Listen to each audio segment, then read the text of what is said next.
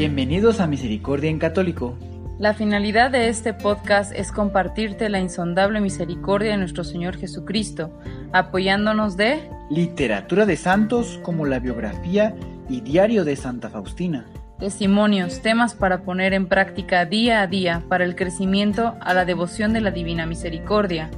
Comenzamos. Jesús, yo confío en ti.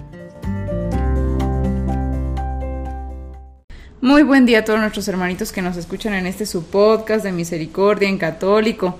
Muchas gracias por seguirnos escuchando, por seguirnos acompañando. Realmente nos ha ido pues bastante bien, gracias a Dios y yo creo que Diosito quiere que todos estos audios lleguen este, a los oídos de cada uno de ustedes. Esperemos que los esté ayudando, que esté aportando para lo que cada uno de ustedes necesita. Y hoy vamos a continuar con nuestra eh, biografía Santa Faustina, a ver qué tan interesante viene ahorita el nuevo eh, subcapítulo. Está muy cortito este, a diferencia del anterior, y espero les guste mucho. Recordando el capítulo anterior.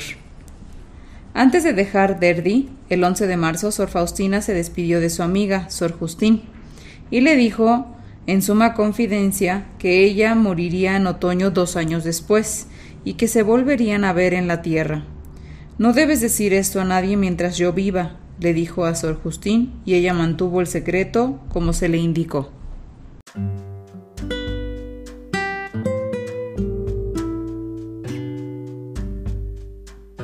Un año de muchos cambios, 1936. Nuevas pruebas.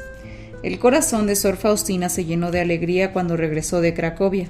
Ella estaba segura ahora de que iba a poder realizar lo que Jesús le pedía lo referente a la fundación de la nueva congregación. Ella le confió sus aspiraciones al padre Joseph András, quien le dijo que rece y haga sacrificios hasta la fiesta del Sagrado Corazón, en la que le daría una contestación. Sin embargo, la hermana sintió la urgencia de irse, que cuando se fue a confesar le dijo al padre que había decidido irse. El padre le contestó Hermana, ya que usted ha tomado la decisión por sí sola, también usted debe, asumir la responsabilidad por sí sola. Al siguiente día la presencia de Dios no la sentía y tal fue la oscuridad que envolvió su alma que no podía orar. Por esta razón ella decidió posponer el viaje hasta que pueda nuevamente hablar con el padre András.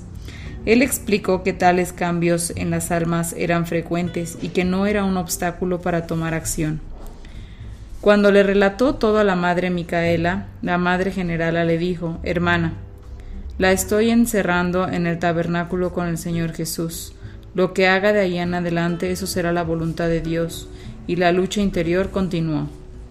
Un día en junio, Sor Faustina escribió, Oh mi Jesús, cómo me regocijo por la seguridad que me has dado en que la congregación se hará una realidad ya no tengo ninguna duda al respecto y veo la inmensa gloria que esto dará a Dios. Será el reflejo del atributo más grande de Dios. Eso es su tierna misericordia. Incesantemente las hermanas pedirán la divina misericordia para ellas mismas y para todo el mundo, y cada acto de misericordia fluirá del amor de Dios, ese amor con el cual se llenarán hasta desbordarse se esforzarán para hacer suyo ese gran atributo de Dios y vivir para eso y llevar a otros al conocimiento del mismo y a tener confianza en la bondad del Señor. Esta congregación de la Divina Misericordia estará en la iglesia de Dios como una colmena en un jardín espléndido, escondido y humilde. Las hermanas trabajarán como abejas para alimentar a las almas del prójimo con miel, mientras que la cera será encendida para la gloria de Dios. Yo comprendí que nada puede resistir o anular la voluntad de Dios. Yo comprendí que debo llevar a cabo esta voluntad de Dios a pesar de los obstáculos, persecuciones y sufrimientos de todo tipo, y a pesar de los desalientos y temores naturales. Yo entendí que todo esfuerzo hacia la perfección y toda santidad consiste en hacer la voluntad de Dios, la realización perfecta de la voluntad de Dios es la madurez de la santidad, en esto no hay dudas. Recibir la luz de Dios y conocer lo que Dios quiere de nosotros y aún así no realizarlo es una gran ofensa contra la majestad de Dios. Tal alma merece ser completamente ignorada por Dios. Se asemeja a Lucifer, quien tenía gran mente, quien tenía gran luz, pero no hizo la voluntad de Dios. Una paz extraordinaria entró en mi alma cuando reflexionaba que a pesar de grandes dificultades, procuré siempre hacer la voluntad de Dios. Durante los meses de junio y julio, Sor Faustina se encontró con muchas desilusiones de sus superiores y soportó reproches y sonrisas irónicas de aquellos que vivían con ella. El deseo de hacer la voluntad de Dios por un lado y por otro, la no confirmación de parte de su confesor y de las autoridades religiosas le causó gran sufrimiento que soportó en silencio y con una compostura inusual. Además, la salud de la hermana continuaba declinando. Hace tres años ella le contó al doctor sobre un dolor en los pulmones, pero luego de examinarla el doctor el doctor, sobre el doctor no encontró ninguna evidencia positiva de alguna dolencia. Sin embargo, duele, fue la respuesta callada de Sor Faustina en ese entonces. Los días difíciles estaban compensados con momentos de mucha felicidad. El 7 de agosto de 1936, por ejemplo, Sor Faustina se regocijó cuando recibió un folleto de la Divina Misericordia, escrita por el padre Mijael Sopoco y publicada en Vilnius. En la portada estaba una copia de la imagen de la Divina Misericordia. Dejó esta nota en su diario. Al recogerme en una oración de acción de gracias vi al Señor Jesús con gran brillo. A sus pies estaba el padre András y el padre Sopoco. Ambos sostenían lápices en sus manos y rayos de luz, y luego salían de las puntas y llegaban a una gran multitud que se dirigía sin rumbo fijo, sin saber a dónde. El que era tocado por el rayo de luz inmediatamente daba la espalda a la multitud y alzaba sus manos a Jesús. Algunos regresaban con gran alegría y otros con gran dolor y pena. Jesús les miraba a los dos sacerdotes con mucha bondad.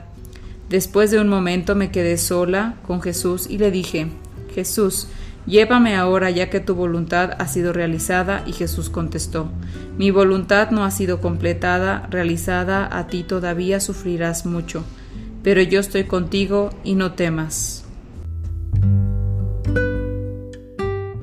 Reflexión. Pues bien, hermanitos, creo que esta lectura también fue un poco eh, en cuanto a las pruebas de nuestro Señor, un poco fuerte para que sepamos que, a pesar de las situaciones y circunstancias, nuestro Señor eh, nos tiene pruebas, nos tiene pruebas y situaciones que hay que vivir.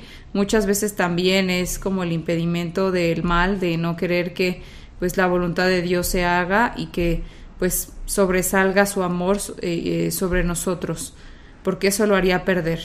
Entonces debemos ser fuertes en estos momentos de prueba, debemos este, acoplarnos a lo que está pasando, debemos de, luchar día a día a pesar de las situaciones. Eh, cada quien está viviendo eh, algo difícil en estos momentos, pero esperamos que y tenemos la fe y la confianza que pronto pasará, pronto pasará todo esto y volveremos, pero no volveremos igual. Volveremos animados, volveremos de una manera eh, fuerte, volveremos de una manera fortificada espiritualmente, esperando que así sea. Y pues bueno, hermanitos, eh, pues realmente hay que mostrar que hemos aprendido. Hemos aprendido todas las lecciones que nos ha dejado esta situación y esta circunstancia. Y pues bueno, que Dios los bendiga a todos y esperemos que nos escuchen en, sus, en este siguiente audio de la biografía de Sor Faustina la siguiente semana en su podcast de Misericordia en Católico. Que Dios los bendiga a todos.